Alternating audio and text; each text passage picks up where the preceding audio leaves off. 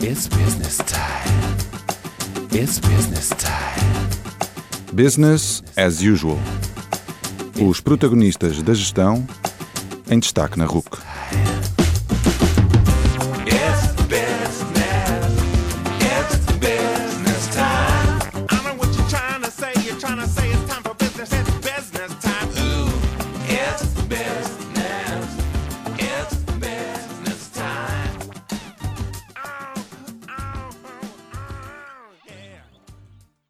Boa noite e bem-vindos ao 43º Business as Usual na Rádio Universidade de Coimbra. O meu nome é António Calheiros e no programa de hoje trago-vos uma pessoa que respira marketing por todos os poros, Raquel Soares. Quando era pequena queria ser professora de balé, mas a vida deu as suas voltas e ela hoje é professora de marketing na Universidade Europeia, onde também é diretora da Faculdade de Ciências Sociais e Empresariais. Nesta conversa falamos sobre o seu percurso, sobre o seu livro, Marketing, um desafio incontornável para as microempresas, sobre qualidade intrínseca e qualidade percebida, sobre marketing interno, sobre o paradoxo da recuperação de clientes, tema do seu doutoramento, sobre os seus novos projetos, que envolvem influenciadores das redes sociais e empreendedorismo, e sobre o impacto da Covid-19. Concluímos o programa conhecendo melhor a sua marca e as suas influências. Atentem!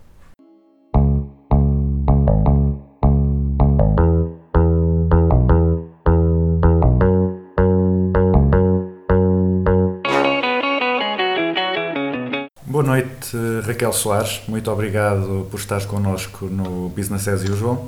Boa noite, António. Antes de mais, muito obrigada pelo convite e parabéns por esta rubrica que, que vocês têm, que é tão interessante e que eu já comecei a acompanhar. Obrigado. Vamos começar por, eh, por falar a ti. Tu és eh, professora e dean da Escola de Gestão em Ciências Sociais da Universidade Europeia. Eh, Foste também professora na Universidade de Aveiro, estudaste na Católica e na FEP. Portanto, tu basicamente és uma mulher do Norte e tens vindo a, tens vindo a descer para o Sul. Eh, Conta-nos um pouco esse, esse percurso e quais é que foram as razões que estiveram na, na origem dessas várias decisões que tu foste tomando ao longo do teu percurso. Claro que sim, claro que sim, António. Ahm, é, é sempre uma, um tema sobre o qual eu gosto de falar porque, porque não foi minimamente planeado. Estas minhas eh, decisões não foram, não foram, não estavam previstas, não, não estavam escritas por mim. Ahm, para começar, ah, eu ahm, durante a minha licenciatura comecei também na Católica, ah, comecei a trabalhar na banca Uh, e, portanto, eu creio que este foi um passo uh, até fundamental uh, para o meu percurso um, e, e para o meu crescimento também enquanto pessoa e enquanto estudante que era. Um, e a dado momento, como, como deves calcular, deixei de usufruir enquanto estudante de algumas vantagens não é, que nós temos. portanto, tive que abdicar muito cedo de festas, de cinemas, de passeios, de alguma liberdade eh, que deixei de ter por, por conciliar os estudos com, com, com uma atividade profissional. Ahm, depois disso, ah, eu nunca me tinha imaginado como docente do ensino superior, confesso. Não era sequer um sonho. Ah, o meu sonho era sim ser professora de balé, porque essa sempre foi a minha paixão. Ah, e quando estava a terminar a minha licenciatura, ah, preparava ah, simultaneamente toda a papelada necessária para ir fazer o curso de professora de balé em Inglaterra, porque temos que ter uma, um certificado. E portanto eu queria seguir mesmo essa via e conciliá-la provavelmente ah, com a banca, que era onde eu estava no- na altura. Mas como a vida é uma caixinha de surpresas, quando terminei a minha licenciatura, ah, reparei, porque, porque eu, a Católica também sempre teve, ah, e tem, creio eu, uma, um, um serviço de apoio ao estudante e de empregabilidade extremamente consolidado, muito forte, e portanto partilhava connosco anúncios. E um dos anúncios que, que partilhou era precisamente ah, um anúncio num jornal para professora na área da gestão, nomeadamente do marketing, ah, que sempre foi o domínio da gestão que, que mais me fascinou, Ahm, e eu decidi candidatar. E, portanto, de um dia para o outro fui chamada para uma entrevista ah, na Universidade de Aveiro, ah, nomeadamente no ISCA, no ISCA que, que é ah, o instituto que tem, que pertence à universidade, mas que tem a licenciatura em marketing. E também de um dia para o outro fiquei colocada. E portanto houve necessidade de tomar aqui uma decisão. Uma decisão que não foi fácil, é porque eu não tinha qualquer experiência enquanto docente do ensino superior uh, e esse, esse ia ser o primeiro passo que eu ia dar nesse mundo um, e também porque uh, tinha jurado a mim mesma que ao terminar a licenciatura não voltaria a estudar tão cedo. Portanto, depois de ter feito alguns sacrifícios ao longo da minha licenciatura para conciliar a atividade que tinha com os estudos, uh, decidi que depois da licenciatura eu ia aproveitar um pouco mais a vida e, portanto, estudar estaria fora de, de hipótese. Claro que isto deu uma grande volta e eu pensei, por que não? Se eu gostava de ser professora de balé, se calhar isso não vai ser eh, propriamente a minha atividade principal, é? Uh, vou continuar a tentar conciliar, o que foi, posso já dizer que foi praticamente impossível continuar a conciliar o balé, que é extremamente exigente, com, um, com qualquer outra atividade, até com os estudos. E então uh, aventurei-me e fui parar a Aveiro.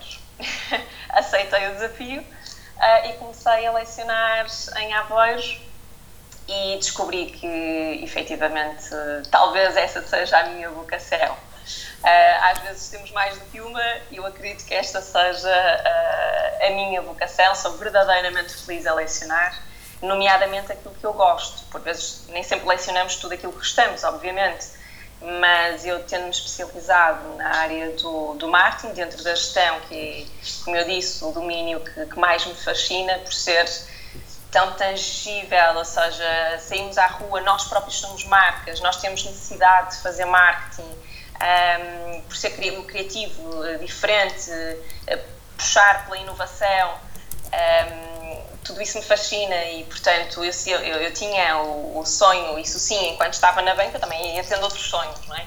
E tinha o sonho de ingressar no departamento de marketing, mas não, não havia um, não havia qualquer lugar disponível para integrar a equipa e, portanto, nunca, nunca consegui mas uh, foi aqui o momento de, de, viragem e de começar um novo, um novo projeto de, de vida até e, e, e, sou muito feliz uh, dessa forma. Depois de terminar, ah, e depois inscrevi-me no mestrado, naturalmente, a partir do momento em que começamos a dar os primeiros passos na academia, sabemos que o estudo é para a vida toda, não é? Pelo menos enquanto estivermos na academia. E, portanto, uh, inscrevi-me no mestrado em marketing na Católica, continuei os meus estudos na Católica e retomei-os. E, passados dois anos, uh, integrei o, o, o, programa doutoral da Faculdade de Economia da Universidade do Porto, ah, também não, não planeado, ou seja, eu tinha decidido, e por influência de professores meus da Católica e tudo mais, ingressar noutros uh, programas, candidatei-me a dois, fora do Porto, uh, mas confesso que a certa altura as viagens começam a cansar. Não matam, mas moem, como nós uhum. costumamos dizer no Norte. E, portanto, eu pensei, por que não, uh, desta vez, pensar e, e, e tentar uma oportunidade à porta de casa, literalmente. Portanto, eu morava no Porto a 5 minutos da, da Faculdade de Economia e seria extremamente cómodo para mim, uh, em vez de ter que ir para Lisboa uh, de X em X tempo ou de uh, fazer o, o, o, doutoramento também em Aveiro, que também o iria obrigar a, a, várias deslocações.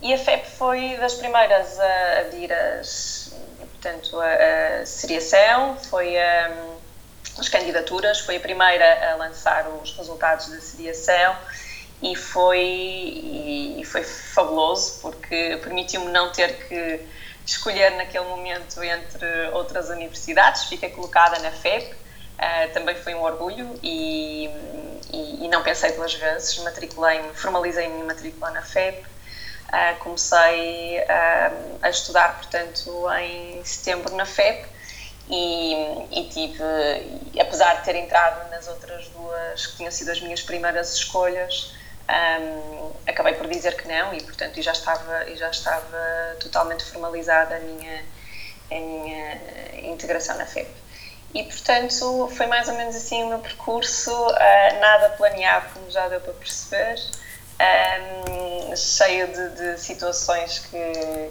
acabaram por ser de surpresa para mim ao longo de, destes, destes anos. Um, e foi aí que eu te conheci, na FEP. Exatamente, exatamente. e, portanto, éramos talvez 15, já não me recordo, fomos os 15 sortudos que entramos, dos sei lá quantos que se tinham candidatado, e, e portanto éramos um grupo muito interessante também, uh, e foram sem dúvida, uh, talvez do, do meu percurso enquanto estudante, talvez os anos, os quatro anos mais duros, mais intensos, eh, mas talvez mais enriquecedores, mais felizes. E se eu tivesse que voltar atrás, não mudava absolutamente nada. Se calhar mudava uh, noutras fases anteriores. Nesta não mudava absolutamente nada. Tenho um orgulho imenso de ter, ter feito este doutoramento, portanto, de Ciências Empresariais com especialização em Marketing e Estratégia. Uh, iniciei o programa doutoral em 2010, uh, entreguei a tese em 2014, com toda uma pressão, é? enquanto somos professores, tu sabes melhor do que eu, há toda uma pressão para nós terminarmos o doutoramento e para publicarmos. E, portanto, uh, foi, foi, foi duro. provavelmente partilhas também desta minha, desta minha opinião e desta minha experiência, um, e, mas foi, foi fabuloso não mudava nada.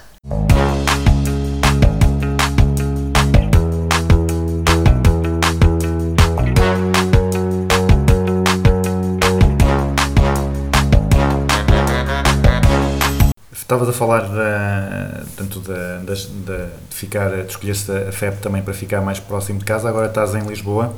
Eh, como é que é muito diferente ou, ou já, já te adaptaste completamente à, à capital? Ótima pergunta. Eh, eu vim para Lisboa em 2015, ou seja, eu terminei eh, eh, as provas públicas da, da minha, do doutoramento e recebi duas propostas. Uma proposta era para integrar o mundo empresarial, portanto, não interessa qual é a empresa agora, mas era bastante atrativa. Uh, isso deixou-me. Deix... Vacilei, portanto, pensei: será que é o momento de eu, de eu agora abraçar mais um novo desafio? Uh, e a outra era para integrar a equipa da Universidade Europeia, a instituição de ensino superior privado mais antiga do país, uh, porque tem todo o legado do ISLA de Lisboa e ao mesmo tempo a mais jovem porque passamos a ser Universidade Europeia em 2013. Eu já digo passamos, hein? E, e foi em 2013 eu ainda não lá estava. Mas sim, passamos a ser Universidade Europeia nesse ano e eu mudei-me em setembro então para Lisboa porque decidi efetivamente continuar este. Se é o que eu gosto, normalmente eu, eu quando gosto muito uh, não tenho tendência nem vontade de mudar e portanto como sou muito feliz a lecionar e a lidar com os estudantes e a ver o crescimento deles, a acompanhar todo o seu percurso um, e ensinar aquilo que, que, mais, mais gosto de ouvir, ler, trabalhar. Um, não consegui, não consegui tomar a decisão de mudar e acho que, tomei também uma ótima decisão e, e vim conhecer todo um, um mundo novo para mim. Portanto, mudei de cidade, mudei de cidades porque eu estava no, vivia no Porto, uh, estudava no Porto, mas trabalhava em Aveiro. Uh, e vim também, aceitei também um cargo de gestão que acabou por me permitir aprender e absorver muito daquilo que é o ensino superior. E, portanto, sou muito mais rica hoje daquilo que era há cinco anos, portanto, não, não fiquei apenas a lecionar. Um, desde aí que uh, assumi cargos de gestão em 2016, portanto um ano mais tarde, a ter, a ter integrado esta equipa um, e esta universidade, uh, assumi a direção da Faculdade de Ciências Empresariais e Sociais, tem as áreas de gestão e do direito, portanto, é talvez a única faculdade em Portugal que, que junta estas duas áreas. Em Espanha, por exemplo, isso é mais comum. E têm sido anos riquíssimos a todos os níveis, uh, exigentes, uh, mas riquíssimos. Portanto, uh, acabei por conseguir aqui conciliar um pouco aquela vertente empresarial que sempre me tinha deixado também o bichinho, não é? E, e depois, quando, quando aceitei o desafio da Universidade Europeia, ahm, fiquei sempre a pensar: será que seria mais feliz ou teria sido eh, interessante eu, eu aceitar aquela proposta para aquela empresa, para, para ahm, integrar aquele projeto? Ah, bom, eu aqui confesso que, ahm, tendo um cargo de gestão, ainda por cima, o, o primeiro já foi exigente em 2015, portanto, eu era diretora pedagógica e, portanto, lidava com todos os assuntos da faculdade. Estamos a falar de uma faculdade que tem aproximadamente 1.500 estudantes, na altura um pouco menos, mas eh, é uma faculdade já com uma dimensão razoável, é? E, portanto, os assuntos são muitos, eh, com uma aposta fortíssima na internacionalização, portanto, ahm, enquanto diretora pedagógica, tinha que eh, trabalhar todos esses pontos com os coordenadores de curso, os coordenadores científicos e, ahm, e aprendi imenso. Agora, enquanto diretora da faculdade, é uma, é uma rotina bastante diferente, muito mais exigente, como é óbvio, e, e, e acabo por gerir uma equipa de aproximadamente 110 docentes. Ahm, são, é uma equipa muito grande, ah, são muitas pessoas e, e, portanto é de uma exigência não é, que, que, que se assemelha a um cargo de gestão noutra empresa, porque de facto nós não deixamos de ser uma empresa, não é? Portanto somos uma universidade privada e portanto temos essa componente de gestão muito ahm, definida, porque, porque efetivamente temos que apresentar lucros não é? no final do ano.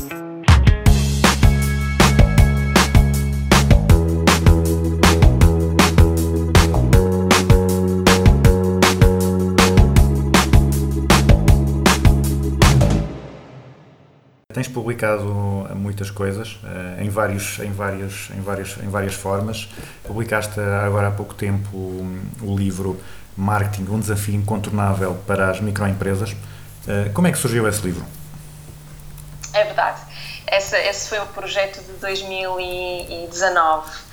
Um, a ideia de, de lançar esse livro um, e a ideia que esteve na base desse projeto foi basicamente uh, o facto de detectarmos uh, uma lacuna, uma lacuna e da qual nós vamos falar com certeza ao longo desta, desta nossa conversa, e de oferecer a gestores, estudantes e a todos aqueles que necessitam no seu dia a dia, por um motivo ou por outro, do marketing e o desconhecem, não têm grande conhecimento sobre o que é o marketing ou têm, ou têm ideias pré-concebidas que não são as mais corretas normalmente ou, ou não são tão esclarecidos uh, relativamente a este, a este domínio, oferecer-lhes um livro que uh, permita de uma forma sem ser muito técnica, ou seja, de uma linguagem, de uma forma muito simples e despretensiosa, perceberem o que é o marketing enquanto uma ferramenta extremamente poderosa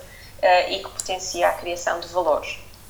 Como nós sabemos, o marketing é, nos dias de hoje, uh, protagonista nas nossas vidas, na tua, na minha, uh, na vida dos consumidores, das empresas e dos mercados. E, portanto, nós temos que estar, ou devíamos estar, e ter conhecimento do que é o marketing e, e como utilizar até para benefício próprio, porque todos nós somos marcas também. Uh, mas por vezes o marketing é encarado como um mero custo e não como um investimento, um, sobretudo nas microempresas, porque nós sabemos que os orçamentos são mais limitados uh, e o desafio de conceber uma estratégia de marketing é talvez pouco valorizada. E neste livro são utilizados diversos exemplos reais, nós tentamos sempre tangibilizar um pouco aquela teoria que lá colocamos, para desmistificar alguns aspectos sobre o que é o marketing, desfazendo alguns mitos uh, que são uma constante no mundo dos negócios. E mesmo às vezes quem trabalha em marketing ainda tem algumas dificuldades não é, em interpretar e em perceber alguns dos conceitos que, que nós trabalhamos, porque marketing não é senso comum apenas, apesar de muitos julgarem que é, não é somente sinónimo de vendas, uh, nem tão pouco de publicidade. Portanto, é muito mais do que isso. O marketing é um mundo, como eu costumo dizer. Um, e, e, falar de marcas também está, está, está totalmente relacionado com marketing, portanto, estes dois conceitos aqui são uh, extremamente importantes para a vida de uma empresa e para um gestor. Uh, no início do livro, uh, curiosamente, nós até apresentamos, inclusive, um exercício que qualquer leitor poderá fazer e eu acho que é um exercício extremamente interessante e que ajuda a perceber o que é e o que não é o marketing, sobretudo o que não é o marketing. E nós colocamos lá aquelas um, perguntas e, e, e, e definições mais usuais e que no dia a dia nós nos deparamos com elas e que efetivamente os nossos alunos, quando chegam às nossas aulas, também um, falam dela, do marketing assim. E, portanto, é, é extremamente interessante um, a, a, a acompanhar toda esta evolução. Portanto, os nossos estudantes, por exemplo, chegam às nossas aulas, começam a dizer aquelas coisas fantásticas marketing. Ah, marketing é publicidade. Isso é marketing. Porquê? Porque só, só estamos a falar de, de, de desconto de preços uh, nos supermercados. Isso, isso é marketing. Não, isso não é marketing. Isso, para começar, é uma das ferramentas do marketing, ou duas das ferramentas da comunicação de marketing. Portanto, há aqui toda uma desconstrução que nós tentamos fazer e, e é, é, extremamente interessante porque, porque já existem tantas ideias uh, pré-concebidas do que é o marketing e as pessoas acham que uh, o marketing é muito simples, mas o marketing é, uh, até pode ser simples, embora eu, eu, eu considere que até é bastante complexo em algumas vertentes mas uh, é, sobretudo, extremamente importante para a vida das empresas. E, e, atualmente também para a vida de qualquer candidato, por exemplo, não é? para os uhum. nossos estudantes, enquanto uh, interessados e potenciais uh, colaboradores de uma empresa, não é? futuros colaboradores de uma, de uma qualquer empresa, eles têm que saber o que é o marketing e que são uma marca e como é que devem trabalhar isso tudo. Portanto, é, é um desafio e foi por isso que surgiu esta ideia, precisamente para dar este apoio a gestores, sobretudo de microempresas, que são aquelas que eventualmente não apostam tanto uh, em marketing, portanto, a adoção de, das práticas de marketing por parte destas microempresas, empresas mais pequenas, dimensão mais pequena, acaba por ser muito desigual. Uh, e depende, sobretudo, desses gestores e empresários que estão à frente dessas empresas, que estão na sua liderança. Um, sabemos também que uma geração mais jovem e mais bem preparada e que já estudou marketing, atualmente acaba por estar a integrar o marketing nas práticas empresariais das suas microempresas. Um, o aspecto crítico é mesmo perceber que o marketing não se limita a grandes campanhas publicitárias, que é o que eles gostam de estudar também, e estudos de mercado muito desenvolvidos, com metodologias extremamente sofisticadas, não é? Uh, nem tão pouco é uma ciência ao serviço apenas de grandes orçamentos e de agências de comunicação reputadas, bem pelo contrário. Um, e para terminar, marketing é, é basicamente e sobretudo conhecer os clientes, uh, quais são as suas expectativas, as suas necessidades, uh, estando sempre atento à dinâmica dos mercados e à evolução das motivações de consumo dos clientes. Marketing é muito mais uma atitude uh, do que um conjunto de regras, uma forma de estar no negócio olhando para fora, ou seja, para o mercado, e não só para dentro, numa postura de quem pensa que se calhar já não é necessário estudar o cliente. E, portanto, independentemente da dimensão da empresa, o marketing é, importante porque é necessário conquistar bons resultados através do desenvolvimento de estratégias adequadas de marketing. É engraçado, estás a falar de, de, dessa, dessa, desse objetivo de desmistificar as ideias pré-concebidas sobre o marketing, porque também eu há, há tempos fiz uma, uma rubrica de verão sobre misconceptions da, da gestão e uma foi precisamente sobre o marketing e realmente as pessoas têm essa ideia de que o marketing é só, é só publicidade e, uh, e pouco mais.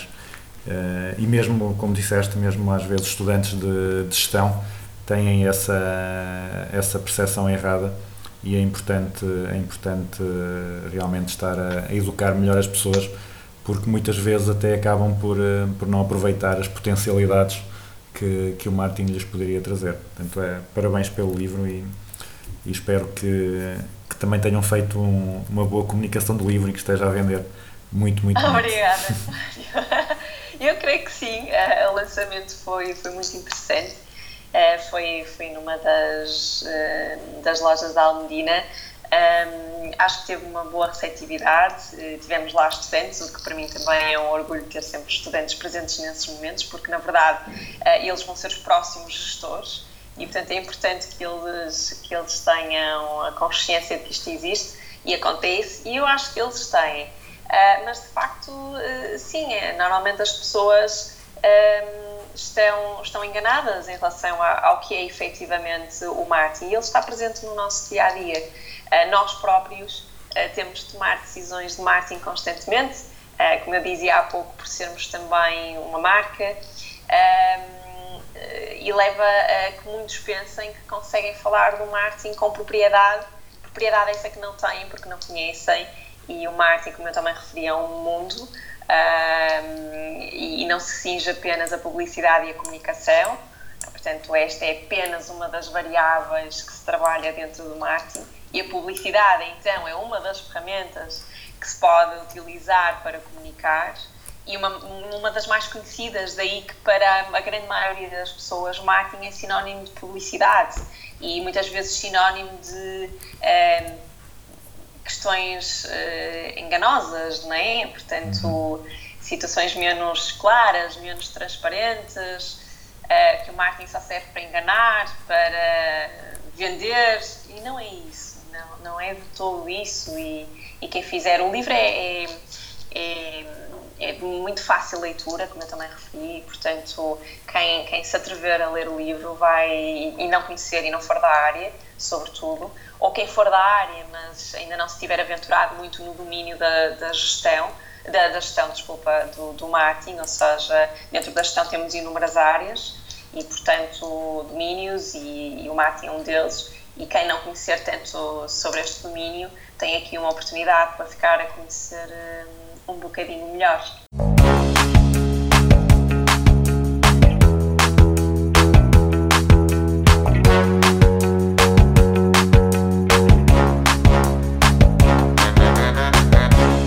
Estavas a falar agora da, do marketing eh, enganoso, eh, que às vezes também se, se fala um bocado. Eh, tu há tempos até, até disseste uma, uma ideia um bocado que em Portugal se faz um bocado o contrário. Publicaste um, um artigo no, no JN em que falavas sobre a qualidade intrínseca e a qualidade percebida e como é preciso trabalhar essas percepções para lucrar com a, com a qualidade intrínseca. Uh, podes explicar um pouco melhor a, a, ideia, a diferença entre qualidade percebida e intrínseca e porque é que às vezes algumas empresas não trabalham isso da melhor forma e não beneficiam do, do bom trabalho que fazem uh, para além do marketing? Claro que sim. Uh, por acaso, esse, esse artigo, como outros que eu escrevi, já, já foram em 2018, portanto, já está na altura de escrever mais uma coisa e agora mais atualizada, não é? Porque esses artigos uh, surgiram num momento muito interessante para Portugal. Portugal estava na, na moda, vivíamos ventos muito favoráveis, com consequências, muitas delas não, não planeadas, mas que nos estavam a correr muito bem. Um, portanto, foi num momento alto de um ciclo muito positivo, contudo, a, a realidade atual é bastante diferente daquilo que estamos a viver, é? Mas voltando ao tema e à questão da, da qualidade intrínseca, Uh, Entende-se por qualidade intrínseca, uh, basicamente, e vou tentar dizer tudo isto de uma forma pouco técnica, uh, para, para, para ser mais de fácil interpretação.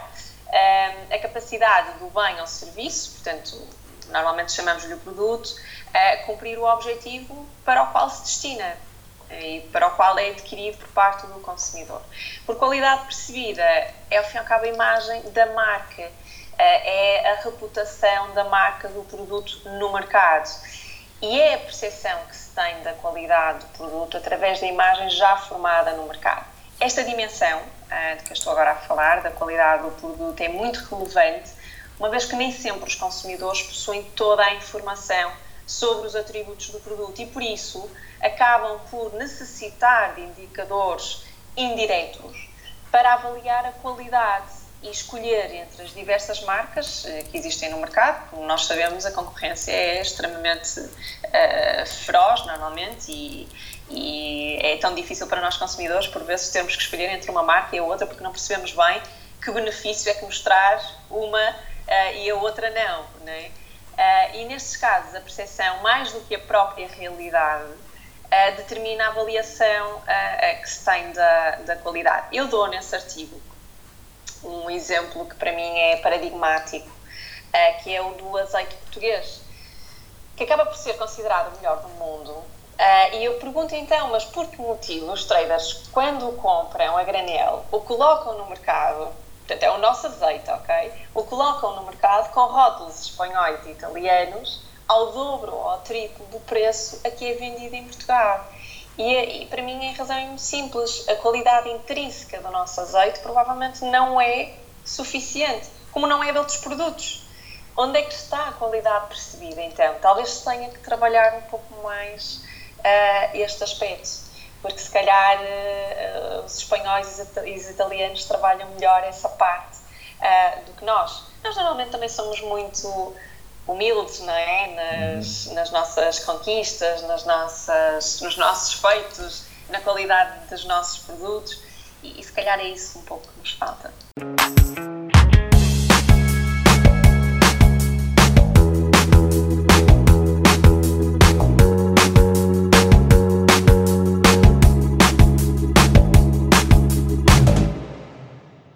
No outro artigo, esses já que estás a dizer que já são, já são velhos, mas eu ainda vou buscar neles, mas porque também é, uma, é um tema giro.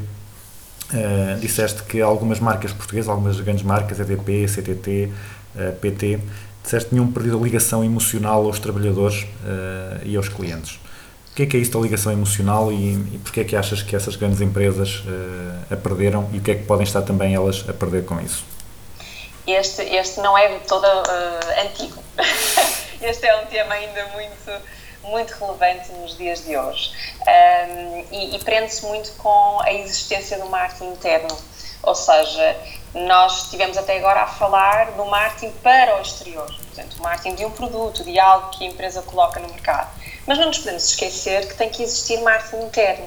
E esse marketing interno é marketing para os colaboradores. E, portanto, é necessário que os colaboradores sejam apaixonados pelas marcas que representam, ah, para que nós, consumidores, também nos apaixonemos por essas marcas. Ou seja, o marketing interno vai promover sempre melhores e boas relações de trabalho, vai melhorar o grau de satisfação dos seus colaboradores, vai aumentar a produtividade dos eh, seus colaboradores e, naturalmente e consequentemente, a qualidade do serviço que é prestado por esses colaboradores. Ou seja, eu acredito que efetivamente isto falta em muitas empresas portuguesas. Ah, temos recorrentemente acesso a exemplos em que percebemos que o marketing interno não funciona, ou é praticamente esquecido, ou é ignorado. A comunicação interna, idem, que faz parte do marketing. Ah, enfim, uma marca é uma promessa que deve ser compreendida também pelos seus colaboradores, porque se eles não compreenderem, essa promessa vai chegar com ruído aos seus consumidores. E como é que eles vão fazer para os conquistar e para os, apa- os apaixonar? No outro dia, curiosamente, e lembrei-me logo deste artigo que eu tinha escrito, foi na, foi na semana passada, eh, mais precisamente, estava a ver um programa daqueles de debate político e uma das jornalistas apresentava uma ideia ahm, relacionada também, porque debatiam o teletrabalho e eh, o confinamento que vivemos, etc. E apresentava uma ideia que eu creio que retrata bem isto.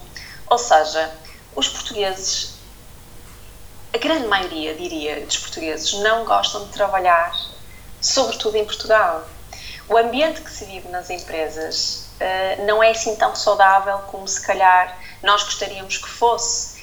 Eh, e as pessoas não são assim tão apaixonadas por trabalhar nas suas empresas e pelas marcas que representam.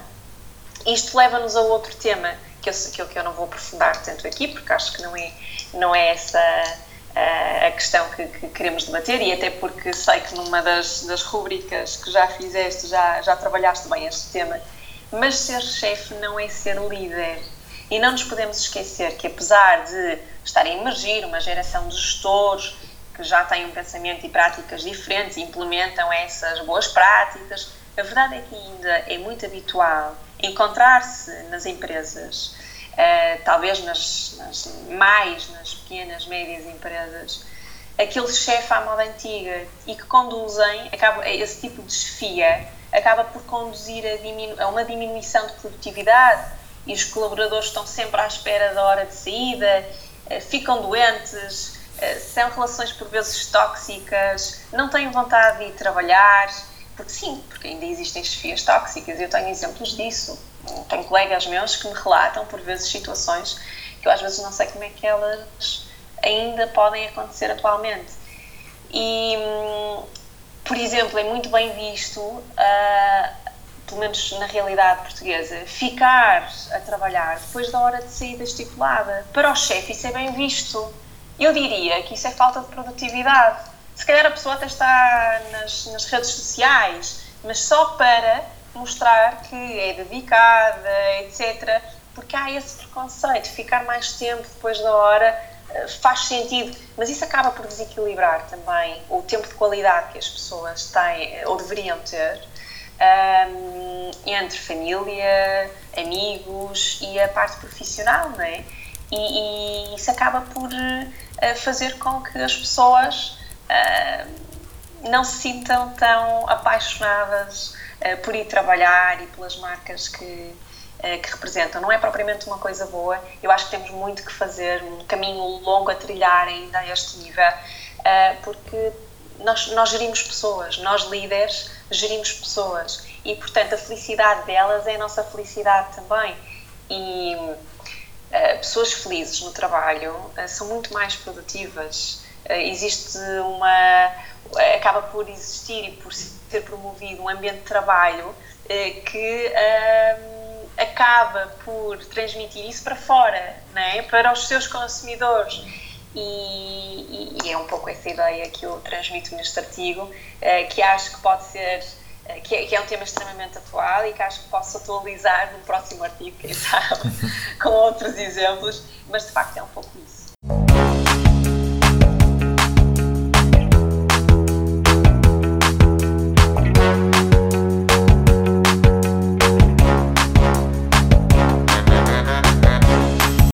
Marketing falha então às vezes com no marketing interno com os trabalhadores, mas falha, falha às vezes também, uh, ou as, as, empresas falham também às vezes com, com os consumidores, e a tua tese doutoramento foi sobre isso, sobre uh, as reações dos consumidores, a forma como as marcas reagem às reclamações e conseguem responder às falhas. Portanto, quando uma marca falha um produto ou um serviço uh, e depois há reclamação, isso pode dar resultados muito diferentes.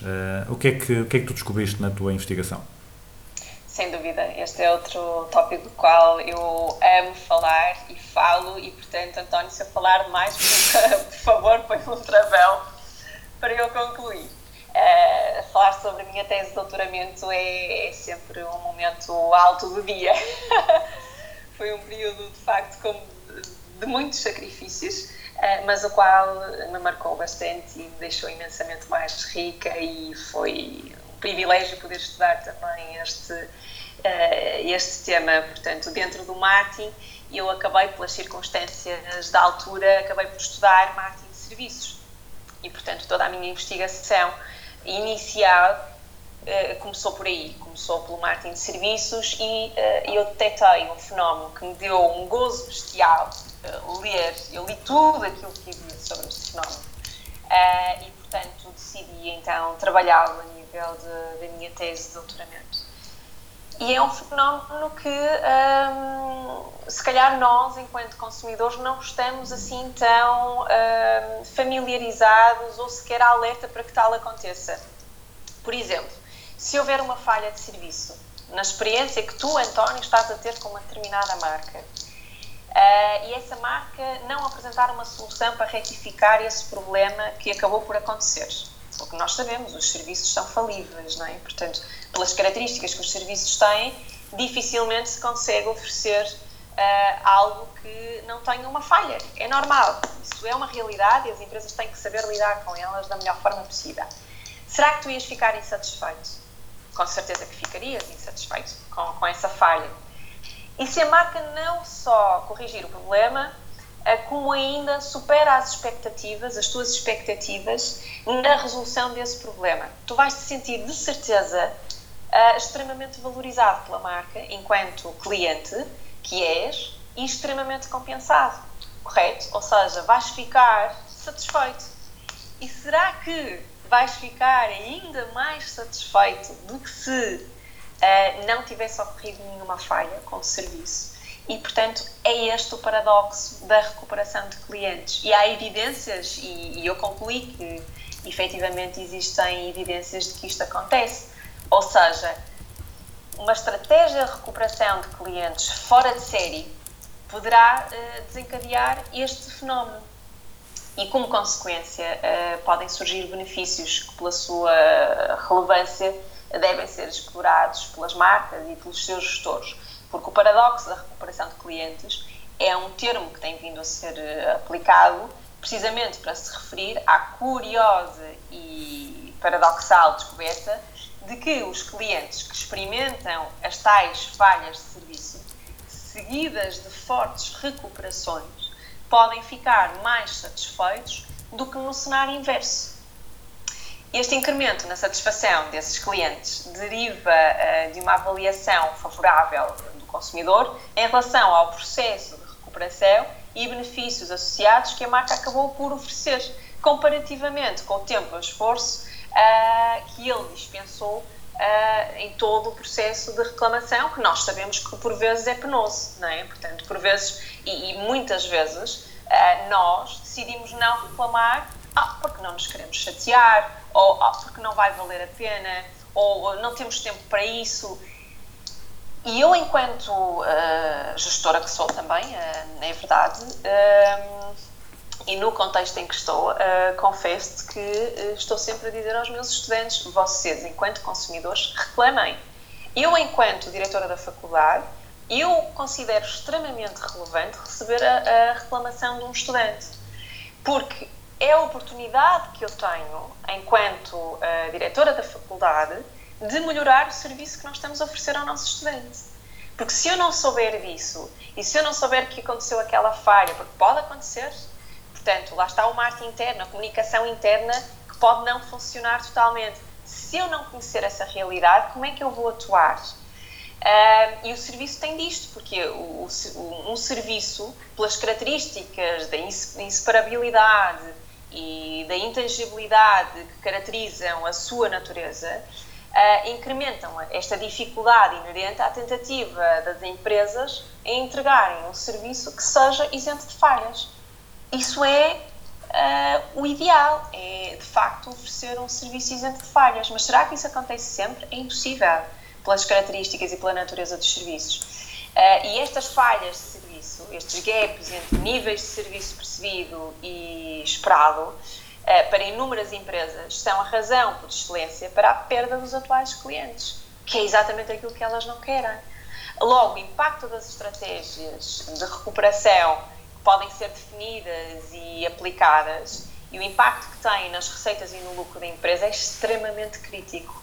Eh, uma vez que o custo de conquistar, e nós sabemos muito bem disso, não é? Nós gestores sabemos o que nos custa conquistar um novo cliente, é declaradamente superior àquilo que nos custa reter os atuais ou os antigos, não é? Os, os antigos atuais uh, clientes que nós temos. E isto, por exemplo, aplica-se extremamente bem à minha, à minha realidade. Uh, portanto, é muito mais difícil eu estar a conquistar um, um novo estudante um, ehm, do que estar a fidelizar e a, e, e a oferecer ao estudante atual que eu tenho um, ehm, ofertas, uh, soluções para ele continuar connosco, uh, a apostar na sua, uh, nos seus estudos connosco. portanto, neste contexto, o paradoxo daqui, que eu aqui falo surge como um fenómeno extremamente significante tanto para investigadores, como eu, mas também para gestores como eu, na medida em que pode constituir uma oportunidade para a conquista de níveis mais elevados de satisfação de clientes através da, da excelente eficácia na recuperação da falha de serviço que uh, pode ter ocorrido. Isto em comparação com os níveis de satisfação iniciais, ou seja, caso a falha nunca uh, tenha uh, ocorrido. E o meu estudo fala, explora totalmente isto uhum. e aponta neste sentido, aponta no sentido em que após um elevado esforço de recuperação por parte da empresa, a satisfação do cliente será efetivamente superior à satisfação inicial. E, e isto é giríssimo de, de, de perceber e de, e, e de chegar a estas conclusões, porque isto também acontece connosco, não é? Numa era orientada para o cliente, em que todas as empresas procuram centrar-se em conquistar a satisfação do cliente, ah, e portanto há aqui uma guerra constante entre marcas. ahm, este crescimento sustentável e, e- e- esta situação pode potenciar efetivamente vantagens competitivas. E, portanto, eu podia continuar aqui a falar e a dar imensos exemplos. Eu aplico isto nas minhas aulas, estou sempre a, a- a colocar os meus estudantes à prova nisto e a, e a falar-lhes um pouco disto, porque de facto é, é, é, é paradigmático, mas acontece. E, e as marcas têm que estar consci- e os gestores têm que estar conscientes disto, para poderem então definir as melhores estratégias para conseguirem responder e conseguir chegar ao paradoxo da recuperação de clientes. Uh, tu, dois, duas das, uh, das variáveis que, que influenciavam isso era a questão uh, geracional e o contexto da, Sim. da falha. Como é que funcionam essa, essas duas variáveis? Olha, eu, eu, eu aproveitei, claro, e depois nas, naquilo que foi continuando a investigar, portanto, continuei a dar, eh, a dar eh, um, um grande. Eu estar bastante atenta a este fenómeno porque, porque para mim é, é extremamente interessante e acho que é extremamente relevante para, para as marcas. Comecei a testar outras variáveis Ahm, e, de facto, deu para perceber que cada geração tem as suas características e essas características podem influenciar ou não eh, o seu comportamento de reclamação. Era aquilo que eu dizia há pouco. Se calhar eh, uma geração mais velha, se calhar não tem tanto interesse em reclamar ou nem sabe como fazê-lo. Um, e, portanto, as características de cada geração acabam por ditar a forma como uh, eles vão reclamar. E nesse estudo uh, das gerações que foram testadas, a geração Y, ou mais conhecida por uh, geração Millennial, uh, eles apresentam-se, estes consumidores, como aqueles que têm mais predisposição para reclamar após acontecer uma falha de serviço. Mas também os que mais têm predisposição para recomprar após uma, uma satisfatória uh, uh, resolução do problema que aconteceu, da falha de serviço que aconteceu. e esse foi um dos resultados que deu quando trabalhei esta variável geracional. É claro que agora eu gostaria imenso de testar atualmente, porquê? Porque agora já temos aqui outra geração que vem mexer com isto tudo. Na altura falava-se na Y, mas agora devíamos uh, considerar a Z também no estudo e eu gostava imenso de atualizar uh, esta, esta variável e perceber uh, como é que então esta nova geração se comporta também a este nível. Relativamente à outra variável que identificaste, portanto, às falhas de serviço, de uma forma muito simples, existem, ou na literatura são apresentados dois tipos de falhas. Aquelas falhas, ou, denominadas outcome failures, ou seja, que são aquelas que estão relacionadas com o que o, o cliente recebe efetivamente do serviço, ou seja, são falhas que surgem, incidentes relacionados com o próprio serviço, e aquelas falhas de uh, processo, as process failures, que estão relacionadas com a forma como os clientes recebem o serviço da, por parte da, da marca. Ou seja, problemas com a entrega do serviço. Por exemplo, uh, se eu telefono para uma determinada empresa a reclamar ou envio um e-mail para reclamar e não sou bem recebida, ou seja, a minha reclamação não é bem recebida ou até é recebida de uma forma menos educada, uh, essa é uma das falhas que pode acontecer e é considerada uma falha de processo. Um, o paradoxo é mais provável, e, e, dos testes que eu fiz e dos estudos que eu fiz, o, o, paradoxo é mais provável ocorrer quando os clientes recebem um pedido de desculpas após acontecer uma outcome failure, portanto, uma falha com o serviço propriamente dito. Portanto, de tudo aquilo que testei, o paradoxo da recuperação de clientes é mais provável nestas condições e quando este tipo de falhas acontece. E, portanto, eh, também deu para perceber que, e naquela realidade que eu estava a estudar, e com aquela empresa que eu estava ahm, a, a trabalhar dados, de facto não existem, se calhar, estratégias eh, totalmente adaptadas eh, e desenhadas para cada tipo de falhas. Ou seja, perante esta falha deve-se atuar desta forma, porque sabemos que, ou o gestor eh, deveria saber que, perante uma falha daquela natureza,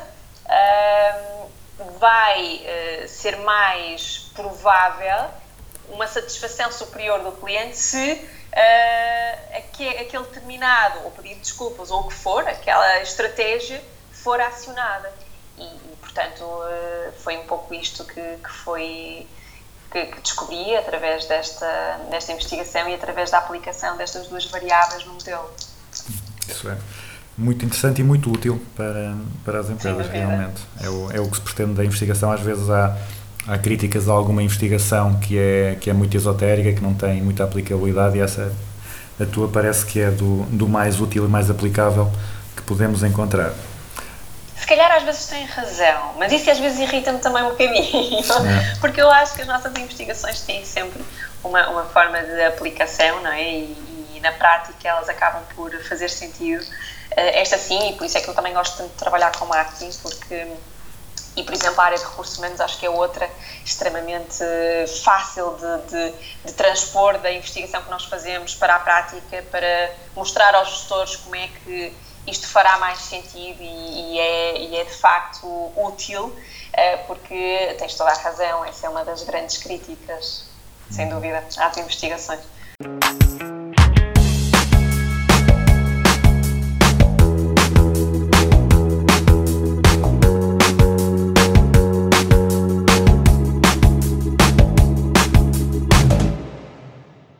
Agora estás a virar os teus interesses para o marketing para influencers. Explica lá, explica lá isso. Vais criar alguma, alguma conta viral nas redes sociais? Qual é que é o objetivo? Podemos falar eh, um pouco mais à frente dessa parte mais pessoal. mas, eh, mas sim, de facto, eh, a minha investigação, derivada dos interesses também dos meus estudantes, dos meus orientandos, ou seja, que são os meus clientes, não é verdade? Eh, está a ir muito pelo marketing de influência, pelos, pelos influenciadores. Portanto, eu agora tornei-me uma especialista em influenciadores, ou seja, eh, os, meus, os meus estudantes chegam ao pé de mim e dizem: professor, eu quero estudar e perceber como é que os youtubers ou uma publicação de um Instagrammer acaba por influenciar a compra daquele artigo ou daquele produto ou do que for. E então eu tenho que. eh, eu, eu, eu que nem era muito dada às redes sociais, embora tenha a minha presença bastante conservadora nas redes sociais, mas eh, tive, vi-me obrigada não é, a ir investigar e, e, portanto eu conheço agora todo o tipo de influenciadores, desde os fitness eh, aos youtubers, ao, a tudo. e portanto eh, estou sempre, e às vezes perguntam, mas caramba, estás sempre agora a par disto, porque depois dou exemplos, não é? Nas minhas conversas, relacionadas também muito eh, com aquilo que os, os influenciadores eh, fazem e apresentam, e estou sempre muito atualizada a esse nível. E, e as pessoas até já reparam, as pessoas mais próximas reparam e, e vão, vão se metendo comigo, porque de facto a investigação está aí por aí, está na moda, este tema está na moda. Os estudantes querem perceber mais disso, porque isso fascina-os. Eu acho que é um pouco isso, ou seja, os meus estudantes ficam fascinados com, com tudo aquilo que os influenciadores, eh, quer seja numa rede social, quer seja noutra, noutra apresentam, e acabam por querer perceber mais. E é isso que os fascina também, e é, e é o que eu costumo dizer aos meus estudantes: vocês têm, obrigatoriamente, é quase uma imposição que eu lhes coloco, estudar um tema que vos faça feliz, eh, felizes. Ou seja, vocês têm que ser, eh, tu tens que ser feliz a estudar isto. Tu tens que gostar cada vez que vais, vais pegar na tua tese, cada vez que vais pegar na tua investigação, tu tens que sorrir, tu tens que gostar daquilo que vais ler, tu tens que te interessar, aquilo tem que prender a tua atenção. E, portanto, eles seguem um pouco este meu conselho, mas vão todos parar ao marketing de influência, eh, precisamente por causa disso, porque é isso que os fascina, é isso que uh, os prende, é isso que, que lhes dá vontade de, de investigar e escrever uh, e ler. E portanto eu tenho seguido também muito esse registro, eu já tenho aí alguns artigos no forno sobre marketing de influência precisamente por causa disso. por outro lado também o empreendedorismo, e depois tenho outros estudantes que têm aquele, aquela veia muito empreendedora e, portanto, querem criar uma marca, querem trabalhar um plano de negócios e, portanto, seguem muito uma via muito eh, mais, mais ligada à inovação e ao, e ao empreendedorismo. Portanto, são, assim, os dois temas, um, ehm, as duas grandes áreas que eu agora estou, estou a trabalhar, temas que, que, que, que os fascinam mais e que eu acabo por, por aceitar e, e de bom grado Claro que me obriga a estudar mais, naturalmente. Nós não sabemos tudo. Às vezes acham que os professores têm que saber tudo e mais um par de botas, que nós temos que eh, saber falar de todos os temas e mais alguns. E, e, e volto a referir, é para aí a terceira vez que eu refiro isso nesta, nesta nossa conversa, mas o marketing é um mundo e, portanto, eu sou mais especialista em marketing de serviços, uh, se calhar não tão especialista noutras, no, noutras áreas do marketing e, portanto, nós temos obrigatoriamente que ir eh, também estudar e fazer esse esforço e acompanhar, eh, porque o marketing também está em constante evolução, não é? sempre em uh, adaptar-se e, portanto, por causa do mercado e que falávamos há pouco, e, e, portanto é importante essa, essa, esse, esse investimento também da minha parte para ajudar os estudantes e, e, é sempre bom, por isso é que eu disse, eu estou sempre a estudar, mesmo não estando neste momento a fazer nenhum curso, uh, nem, nem dedicada a qualquer formação um, ehm, para realização pessoal, a verdade é que estou constantemente a estudar.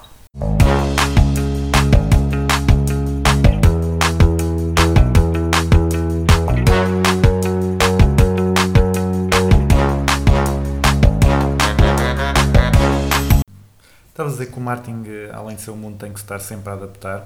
Agora, com a, com a Covid, com a, com a pandemia, com o confinamento, uh, que mudanças, que adaptações é que tu viste no marketing? Olha, um, essa também é uma questão uh, atualmente crítica, não é? Uh, e, e, que se fala, fala muito, e portanto os grandes especialistas também já vieram apresentar as suas perspectivas sobre isso e, eu posso te apresentar um pouco a minha. O marketing vai ser o mesmo, o marketing é o mesmo, o marketing vai continuar a servir uh, para aquilo que sempre serviu. E para aquilo que nós uh, ensinamos os nossos estudantes. E para aquilo que uh, nós escrevemos, eu e as minhas colegas, autoras também do, do livro que, que, que, falávamos há pouco, uh, construímos o livro e temos lá essa perspectiva do marketing e ela vai continuar a, a ser atual. Ou seja, vai servir para, para criar valores.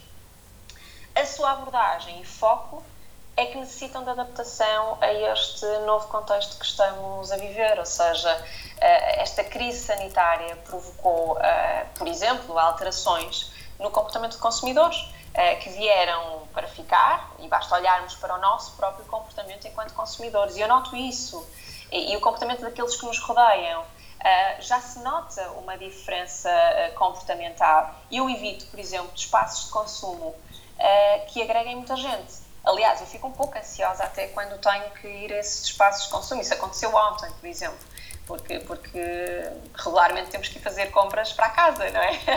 E, portanto, não tenho como, não tenho como fugir a esses, a esses momentos. E como eu gosto de escolher os produtos que, que gosto de ser eu a, a tomar essas decisões, e normalmente eh, participo sempre nelas, eu agora mais do que nunca procuro espaços eh, e valorizo a saúde, o bem-estar e a segurança e, portanto, espaços que me transmitam essa confiança. Não é fácil, mas de facto eu, eu penso assim, eu estou a reagir assim, mas de certeza que tu também estás a reagir de determinada forma e os consumidores estão a, a alterar os seus uh, comportamentos. O digital passou a ser uma grande uh, alternativa, uh, não se calhar como se esperava, ou não teve o impacto que, que, se calhar se esperava, e não foi efetivamente a salvação da grande maioria das marcas, e nós, nós sabemos que as marcas estão a sofrer muito com esta, com esta crise, um, mas para mim, por exemplo, foi. As minhas compras passaram 99% a ser uh, feitas através do digital. Uh, de todas as formas e mais algumas, desde Instagram às, aos sites uh, de compras online, tudo. Portanto, tudo serviu para eu me resguardar e, e, e continuar a fazer as, as, minhas compras enquanto consumidora e cliente que sou de algumas marcas, porque nesse aspecto eu sou muito fiel às minhas marcas e, e, e também me faz sentido nesta fase uh, ajudar aqueles que, que, estão, que estão a sofrer bastante com, com esta crise e, portanto, continuo a comprar e continuo a fazer esse esforço. Um, e, e deu também para notar algumas falhas de serviço, obviamente, não é? Isto relacionando com o tópico anterior. E, Uhum. portanto, o marketing tem que se adaptar, as marcas têm que se adaptar, as marcas têm que reforçar o seu serviço a este nível também porque uh, não foi só comigo, eu vejo e estou atenta também, uh, naturalmente, relativamente às marcas uh, que, que, que, mais gosto e que mais me fascinam, mas vou estando atenta também aos comentários, às, às, às reviews, etc. E nota-se que algumas falharam também um pouco nesta adaptação, portanto, não conseguiram adaptar-se da melhor forma um, ou não conseguem dar resposta a tantos pedidos e, e, portanto, lá está, o marketing vai ser o mesmo, mas precisa de adaptação em termos de abordagem a este novo, a este novo contexto. E por vezes esquecemos que também existe a tal necessidade do marketing interno, uh, e, e, aqui foi fulcral, pelo menos na minha opinião, repare-se uh, como as marcas tiveram de gerir a crise internamente, com os seus colaboradores, com as suas pessoas. Tem de existir um compromisso muito forte também com os colaboradores. Um, e sabemos que muitos deles estão a sofrer também com. Se as marcas estão, os colaboradores também estão, naturalmente. E, portanto, as empresas terão de inovar a nível do marketing, adaptando-se a este novo paradigma, para que possam então ter sucesso. E na, na Universidade Europeia, como é que foi a vossa adaptação?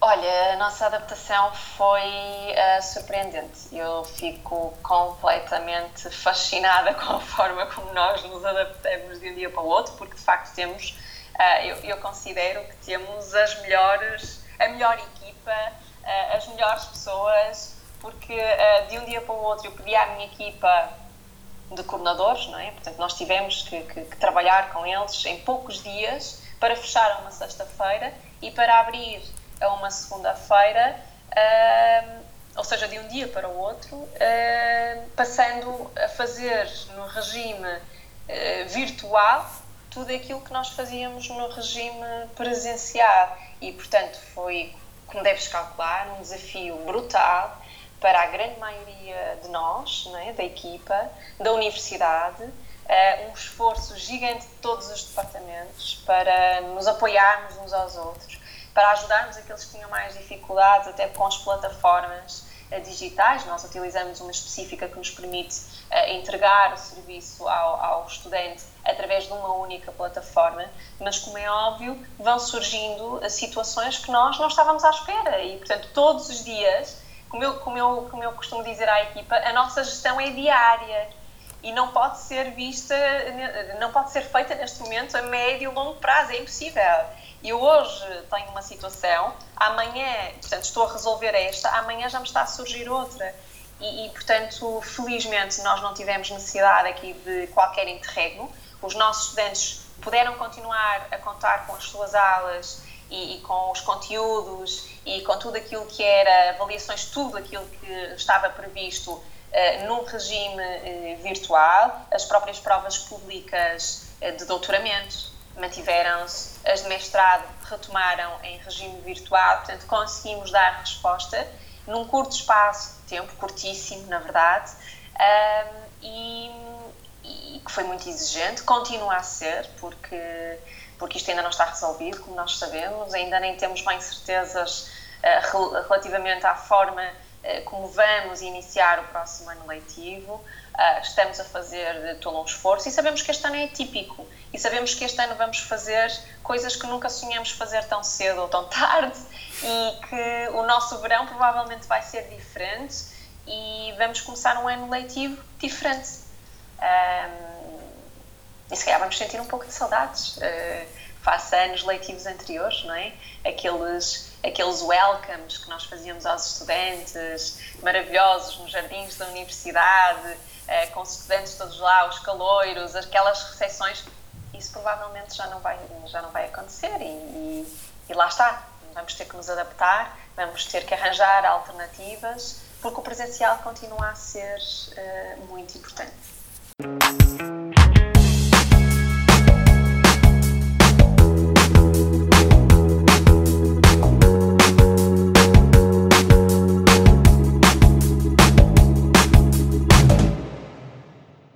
Agora vamos passar para temas mais pessoais. Como é a tua marca? Boa pergunta. Essa é sempre, uma, é sempre a parte mais difícil, não é? Falarmos de nós. Uh, mas a minha marca primeiro tem, tem um nome. Portanto, o meu nome é Raquel, esta é a minha marca e, e acima de tudo o que é que eu sou? Uh, sou uma pessoa apaixonada, apaixonada pela vida, uh, pelas pessoas e sou professora do ensino superior, acima de tudo. E esta é a base da, minha marca e, e, eu foco muito na, na, autenticidade. Gosto que este seja o alicerce da minha marca e, e, portanto creio que essa também é a, a minha imagem de marca. Uh, o, o, segredo está efetivamente em sermos uh, únicos e genuínos. E é isso que nós, enquanto consumidores, também gostamos de, de receber das marcas e, e, despertar associações que sejam fortes e favoráveis sobre nós. E, e é isso que eu tento fazer uh, todos os dias com a minha marca. Não, não inventar uma Raquel que não existe, é esta a Raquel, com os seus, uh, os seus defeitos, as suas virtudes, uh, mas tem de existir efetivamente diferenciação e capacidade também de surpreender o outro.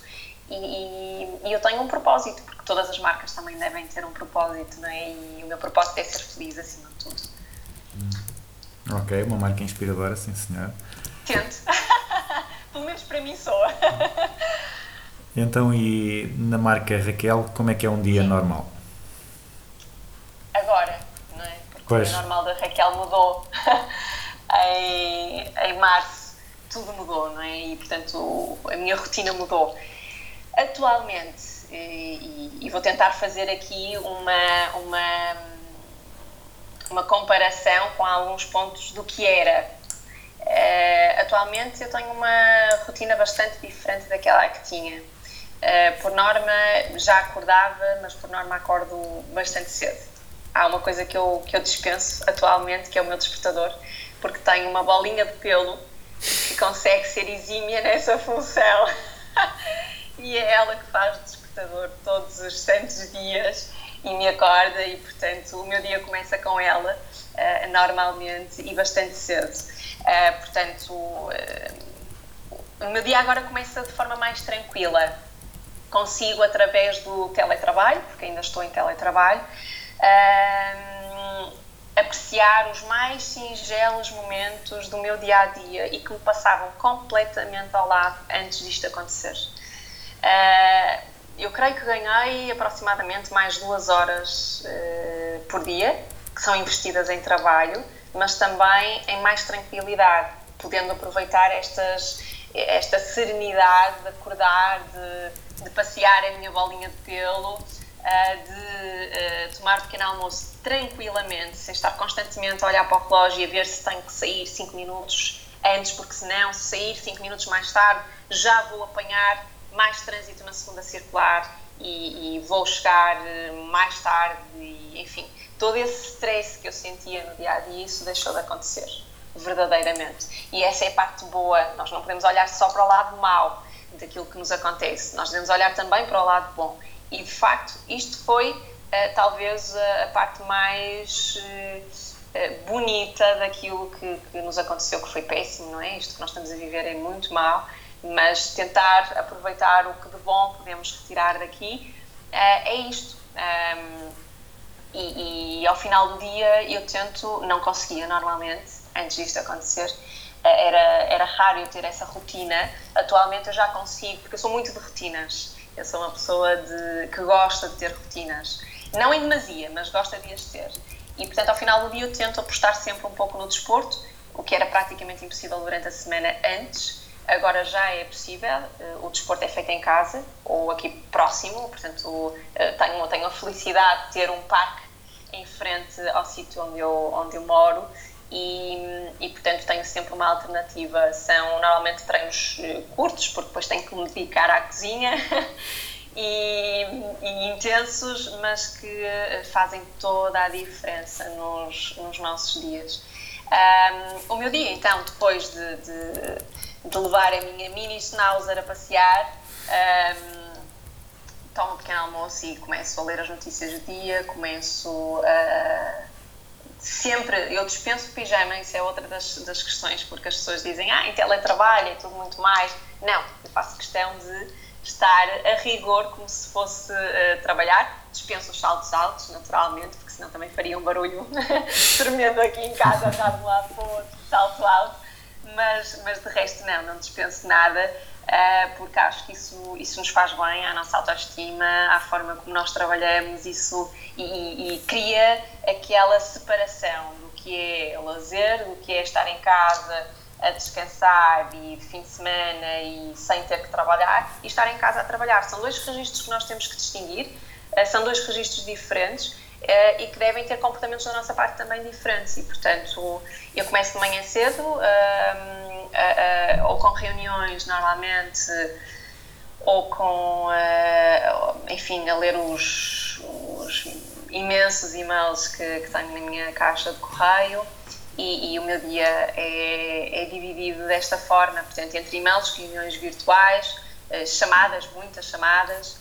Tento uh, dar uma pernita nos artigos e nas teses que tenho para ler e nas arguições para preparar. Um, e, e, felizmente não falta, não falta que fazer, somos uns sortudos por podermos estar em teletrabalho e continuarmos a oferecer o, o, o serviço que temos que oferecer aos nossos estudantes, à nossa universidade eh, e, portanto, normalmente o meu dia, o meu dia é assim, termina por norma próximo das 19, 20, embora não, não posso mentir, uh, tenho que ser, tenho que ser uh, transparente nisto também, por vezes temos que ligar o computador mais tarde, não é? Depois do jantar, mais ao final, uh, porque surge uma situação, surge outra, que tem que ser resolvidas. Quem está em funções destas de, de, de gestão os líderes têm normalmente, acredito eu, que, que gerir a sua, a sua, o seu dia a dia desta forma não me causa qualquer problema, porque eu também faço questão de ter os meus momentos uh, para mim, para a minha família, um, ehm, os meus momentos também de espairecer. Uh, e depois, se tiver que voltar ao computador, assim farei, porque, porque faço normalmente com, com gosto. Portanto, quem corre por gosto não cansa, não é verdade? Exato. E, portanto, são situações que não me, não me aborrecem muito desde que não sejam em demasia, naturalmente. Tudo que é uh, em exagero, não é? normalmente é mau. Uhum. Uh, que apps ou que, que práticas é que tu utilizas para potenciar esse teu desempenho? Ok, atualmente, uh, como eu sou, sou bastante focada e muito preocupada até com a organização, com os horários, eu sou extremamente uh, focada nisso.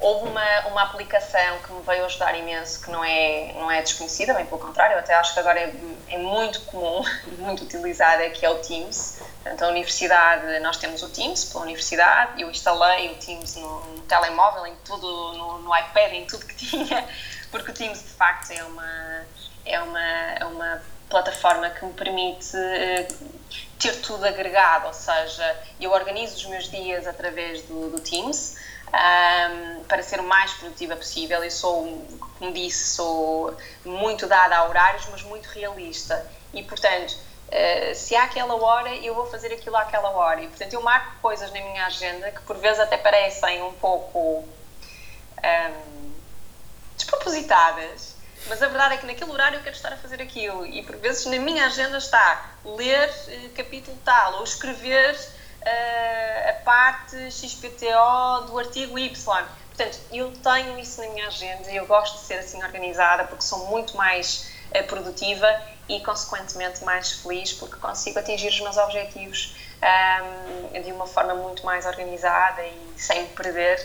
E, portanto, esta, esta ferramenta veio-me ajudar bastante porque é uma ferramenta que consegue. Eu não faço. Eu, eu, eu tento. ahm, aproveitar ao máximo as funcionalidades da- desta, desta app que me, que me ajuda imenso no dia a dia. E esteja eu onde estiver, está tudo lá e, portanto, é extremamente útil. E, claro, o e-mail, não é? O Outlook. O Outlook também está em todas as minhas ferramentas, computadores, telemóveis. O e-mail nós sabemos que é a nossa ferramenta, a ferramenta, não é? Dos nossos dias e, e, e o Teams também, também, também ajuda nesse sentido porque está integrado e, e portanto, dá, dá aqui uma grande ajuda. Isto a nível profissional, mas claro, não posso esquecer a questão pessoal. Eu finalmente, e, e- para, e, e para fazer jus àquilo que não é a sociedade dita que a mulher deve fazer, que é cozinhar, ah, eu pude eh, começar a, a despertar o meu interesse pela cozinha, por, por cozinhar. E portanto tenho uma aplicação também que me dá muito jeito, que é o Coquido da Bimbi. Ah, e, e, portanto é uma grande amiga minha nas minhas aventuras na cozinha. Muito de facto. bem. E mesmo, mesmo tendo essa preocupação com a eficiência e com a, e com a tua marca, que é que tu gostas de fazer e insistes em fazer, mesmo sabendo que pode não ser o mais eficiente ou pode não ser o melhor para a tua marca? Eu já deixei aqui uma dica relativamente a isso e é claramente a minha presença nas redes sociais. Eh, eu não consigo de todo abdicar totalmente da minha privacidade, ou seja, ehm, eu estabeleci limites à minha presença nas redes. Eh, é algo que é meu, ah, que tem que estar coerente com o meu posicionamento enquanto marca eh, e, portanto, há situações e há coisas que vejo publicadas que eu penso, caramba, mas isto não é minimamente ajustado ao posicionamento desta, desta pessoa, desta marca, eh, e, portanto, eu, eu tento gerir isso muito bem, eh, embora acredite que ehm, as pessoas gostassem de ver mais ou estranhem o facto de eu não partilhar tantas coisas ou situações pessoais, mas isso é meu, isso é, isso é o meu refúgio. Se eu partilhar também os meus refúgios com toda a gente, isso deixa de ser não é? o meu segredo, a minha parte eh, íntima e, e- e que eu tanto prezo, que é a minha privacidade. Portanto, acredito que isso seja ehm, talvez aquilo que eh, que possa não ser tão coerente com a minha marca, porque normalmente as pessoas partilham muito do que é pessoal, não é? E espera-se isso. É mais, é mais por aí, porque se espera que se faça. E eu não faço. Então, e agora, também porque já deves estar eh, aqui o, o, que tu- o tempo que tu colocaste na agenda para esta conversa deve estar a ficar esgotado, portanto vamos aqui, a- Por vamos acaso aqui não, por encerrar. acaso não, porque tu, António, merecias aqui não uma, duas ou três horas. Obrigado. porque eu, eu, eu fui, eh, enfim, adiando não é, esta nossa conversa por outras circunstâncias e se calhar agora talvez esteja melhor justificada essa situação. Portanto, mereces mais tempo, está completamente à vontade.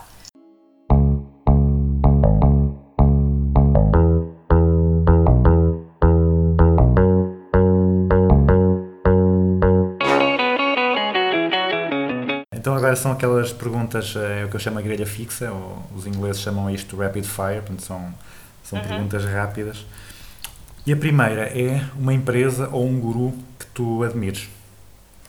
Ok, essa, essa. Eu podia escolher vários, eh, aquelas que me vêm primeiro à cabeça, portanto, que são top of mind. É é uma das marcas que, mais, que mais me fascina e, e vais perceber que não tem, nada de, não tem nada de especial para o consumidor comum ou que não conhece a história, mas é a marca Havaianas, é, que, que é um case study fabuloso de marketing, que foi a marca que eu elegi para estudar na minha tese de mestrado, que é uma marca que ainda hoje eh, eu acompanho de perto, a sua evolução, a sua adaptação, os seus produtos que tanto gosto e, portanto, sim, essa eh, empresa barra marca, ok? Portanto, Havaianas, sem dúvida. Eh, Guru, e continuando nesta lógica do marketing, eu diria que é talvez aquilo que me dá mais prazer falar nas minhas aulas. E quando escrevo artigos, tenho sempre a vontade de colocar lá algum pensamento deste, deste economista, que é Theodore Levitt, que em 1960, eh, na Harvard Business Review, uh, publicou um artigo que eu acho fulcral, de leitura fundamental. Não é para um marketeer, não é para uma pessoa, um investigador em marketing, é sim para qualquer pessoa. E que já apresentava um conceito que eu, uh, cuja atualidade para mim é inquestionável e que eu dou sempre aos meus alunos a ler, sempre. Eu tenho que lecionar a disciplina A ou a disciplina B, eu normalmente uh, começo por falar neste que para mim é um guru, ele era um visionário, efetivamente, uh, e que apresentou o conceito de Martin Myopia, portanto, a miopia de Martin, o que é isto da miopia de Martin, e ele fez isso muito bem e atualmente aplica-se perfeitamente na, na nossa realidade e, e é bastante atual. E, portanto, eu peço sempre aos meus estudantes para lerem o seu um, o seu artigo, o original, porque depois existem adaptações e, e surge muita coisa depois disso, naturalmente. Portanto, eu, eu dou-lhes sempre este artigo, é, que, que, que, enfim, nem, nem dá para fazer copy-paste, tão antigo que ele é no computador, portanto, é mesmo aquilo, é quase, quase fotografia, né? E, e para eles conhecerem melhor, e, e, através de, dessa leitura, eu acho que eles ficam muito mais sensíveis para o que é o marketing, o que não é e, e como é que as pessoas são tão. as empresas podem ser, ser tão miúpes no marketing. Um livro que toda a gente devia ler. Obviamente, o, aquele que eu também escrevi, não é? O marketing é um desafio incontornável para as microempresas. Mas pronto, provavelmente queres fugir aqui E outra, à, outra, à eventualmente lógica outra. do, do marketing, não é? Ah. Então vamos para outro. Uh, estou a ler neste momento, e estou a adorar, o Santo Surfista Executiva, de Robin Sharma, e eu acho que, que vale a pena nós também fugirmos um bocadinho à rotina a este nível, e isso foi uma coisa que eu, que eu não fiz durante muito tempo. Eu sempre li tudo muito técnico, portanto, as minhas leituras de mesinha de cabeceira eram sempre livros de marketing. Eu adorava que me oferecessem livros, revistas, tudo sobre marketing. Eu sempre gostei de ler tudo sobre marketing. E, portanto, eu sempre fui muito uh, apaixonada por ler uh, uh, coisas técnicas, mas eu percebi que faz falta também refletirmos um pouco sobre o nosso dia a dia, sobre aquilo que efetivamente somos, o bem-estar, o que realmente é importante nesta vida. E, e este, este livro está-me a fazer viajar e, portanto, recomendo. Ok, tenho que pôr na lista. Há mais, há mais do autor, já comprei. Ainda não terminei este, mas já comprei outro. Ok. Acho, acho que estou a gostar tanto que acho que vale a pena. É um inspirador, de facto. Eh, um conceito ou uma prática que tu, da gestão que tu achas que seja mal compreendido? Vale a pena. Queres apostar? O marketing. Enquanto domínio da gestão, sem sombra de dúvida, é, é, um, é um conceito muito mal compreendido no início, mas depois eu acho que as pessoas, depois de conhecerem melhor e lerem mais, e, e- o conhecimento não ocupa espaço, portanto acho que toda a gente deve ler um pouco sobre isto para se evitar, ou pelo menos eu, eu poder não ouvir, ah, isso é marketing, ah, isso é aquela treta do, do marketing, ah, isso é só fazer marketing. Eu detesto ouvir esse tipo de coisas. Portanto, sem dúvida que aqui é o marketing, mas eu acrescentaria um que também me surpreendeu, eh, precisamente por ser um conceito ehm, que parece tão, tão simples, tão fácil na teoria, mas na prática e na aplicação não, não me parece que seja bem assim, que é a liderança. Uh, eu toquei na liderança ao longo deste, desta nossa conversa porque acho que é um tema relevante até para a posição que eu, para a função que eu tenho, naturalmente, e, e os desafios que me colocam em termos de gestão de pessoas e de líder, e, e eu acho que é um conceito que merece mais atenção pelos líderes ou pelos chefes uh, que, devem perceber como é que devem ser líderes, efetivamente, e, e, e acho que é um conceito que nem sempre é bem compreendido. E um conceito ou uma prática da gestão sobre o qual tenhas mudado de ideias? Uh, mudar de ideias, não foi o marketing, uh, certamente uh, a gestão de pessoas. Um, estão quase a completar-se 5 anos, em setembro, desde que assumi estas, esta gestão da faculdade. E eu falei-te há pouco da, da, equipa que eu tenho. Um, e a gestão de pessoas é sem dúvida o desafio, o meu desafio. E creio que o desafio de um gestor. Nós sem pessoas não fazemos nada. Uh, antes de assumir este cargo, confesso que apostaria noutros desafios para a minha função e não colocaria como uh, prioridade este, que, é, que, são as pessoas. Uh, mas ao longo do tempo eu fui percebendo que a equipa é o principal. Sem pessoas não conseguimos atingir sequer os nossos objetivos, sem pessoas felizes e motivadas, muito menos. E essa tem que ser a nossa prioridade. Portanto, tem que ser, e é. Eu, por muito que não queira naquele dia estar-me a dedicar a alguma questão relativa a. vou ter que me dedicar.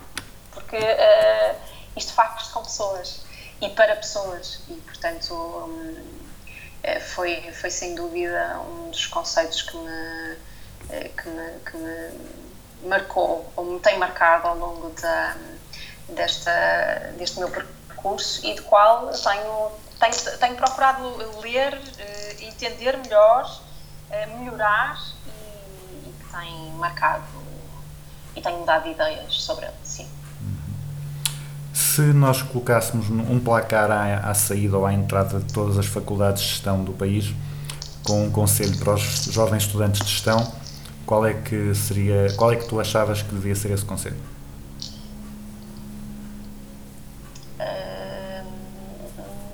perguntar a de adaptação e de ser capaz de ser empreendedor.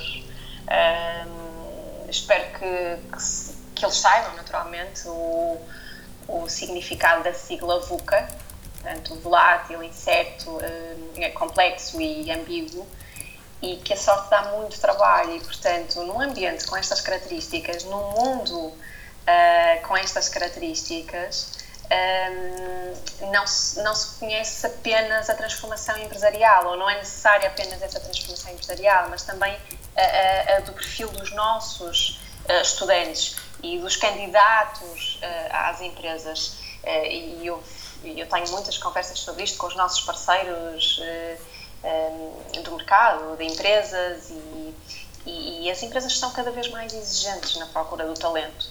E, portanto, procuram pessoas com formação sólida, pessoas bem formadas, com competências aplicáveis, iniciativa, motivação, inovadoras, portanto, com todas essas competências, que são muitas soft skills que nós também tentamos trabalhar ao longo do percurso dos nossos jovens estudantes, mas deixava esse essa, essa, esse conceito, talvez. Adaptação sempre. Uhum. E finalmente, uma música para nós colocarmos a concluir o programa. Esta é muito fácil, porque, porque acho que até está muito relacionada com o livro que estou a ler. E, e, não sei se tu conheces, mas já não é propriamente muito recente, um, mas é a música de, de Jackie de Shannon, uh, What the World Needs Now is Love. Eu até podia cantar um bocadinho por dar-me sempre prazer bestial. Se isso é compatível com a tua marca. Exatamente, eu não tenho esse. ok. Ok. Não. Mas, mas vale a pena. Ok. Faz já, fica já, entra já a seguir. Entra já a seguir. ok, ok. Então, Raquel, muito obrigado por esta, por esta conversa que foi, que foi divertida, interessante e, e enriquecedora. Acho que Uh, Aprendeu-se aqui, aprende-se muito nesta conversa sobre, sobre marketing. Há algumas coisas que estão nos livros e outras que ajudam a perceber, muitas coisas do disseste ajudam a perceber o que está, o que está nos livros. E acho que ficou aqui um, um programa muito bom. Muito obrigado. Obrigada eu, António, por este privilégio também um, e, e, estou disponível, claro, sempre que, que, que for oportuno e um, dispõe e parabéns mais uma vez e vou continuar a acompanhar uh, estas, estas tuas aventuras. Obrigado.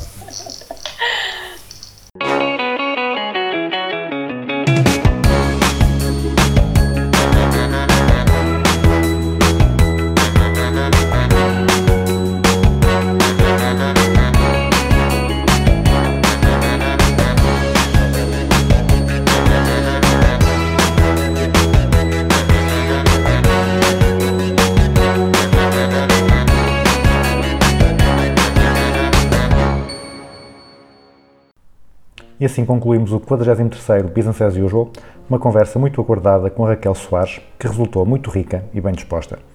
Quem quiser saber mais sobre marketing, faça o favor de comprar o livro dela, que vale bem a pena. Nós voltamos para a semana. Até lá, fiquem com What the World Needs Now is Love, de Jackie de Shannon. What the world needs now is love, sweet love. It's the only thing that there's just too little of. What the world needs now is love, sweet love. No, not just for some, but for everyone. Lord, we don't need another mountain. There are mountains and hillsides enough to climb. There are oceans and rivers enough to cross, enough to last till the end of time. What the world needs now is love, sweet love. It's the only thing that there's just too little of. What the world needs now is love, love. No, not just for some, but for everyone. Lord, we don't need another meadow. There are cornfields and wheat fields enough to grow. There are sunbeams and moonbeams enough to shine. Oh, listen, Lord,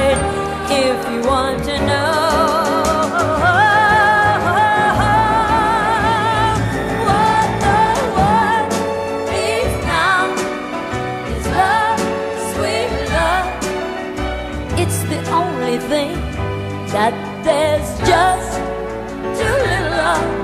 What the world needs now is love, sweet love. No, not just for some, oh, but just for every, every, everyone.